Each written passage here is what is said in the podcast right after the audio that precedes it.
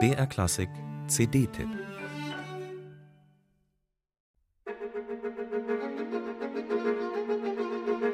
Die Todesjahre liegen auffällig beieinander. Erwin Schulhoff 1942, Viktor Ullmann, Hans Kraja und Pavel Haas 1944. Alle vier wurden kurz vor der Jahrhundertwende geboren, keiner von ihnen erreichte auch nur das 50. Lebensjahr. Alle vier spielten eine hoffnungsvolle Rolle im Musikleben der jungen Tschechischen Republik.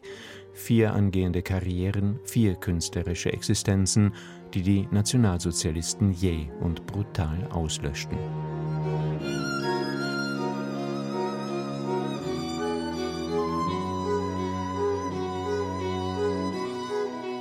Viktor Ullmann, Pavel Haas und Hans Kraja wurden Ende 1941 bzw. 1942 nach Theresienstadt deportiert. Dort durften sie noch zwei Jahre an jenem Musikleben mitwirken, das die Nazis zunächst duldeten, dann perfide nutzten, um Theresienstadt zum Vorzeigelager für das Rote Kreuz zu machen, mit reichem Kultur, speziell Musikleben.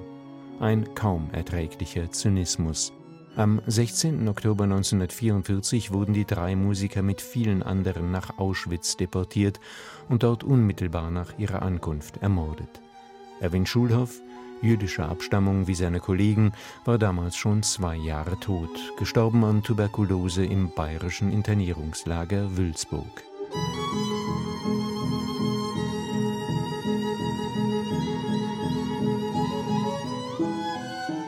Manche, längst nicht alle ihrer Kompositionen blieben erhalten, zum Teil, weil sie vor 1938 entstanden sind, wie Krajas Thema und Variationen für Streichquartett, Schulhoffs Fünf Stücke und das zweite Streichquartett von Pavel Haas.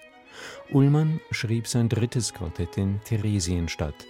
Ein Freund überlebte das Grauen und rettete die Partitur. Das tschechische Benewitz-Quartett hat die vier Werke auf seinem jüngsten Album vorgelegt und ihre fulminante Deutung ruft schmerzlich in Erinnerung, was ihre Schöpfer dem Musikleben noch hätten geben können. Sicher waren sie, wenn auch sehr undogmatisch, von der Wiener Moderne um Arnold Schönberg beeinflusst. Viktor Ullmann jedenfalls scheint sich in seinem Streichquartett noch in Theresienstadt an Schönbergs erste Kammersinfonie erinnert zu haben.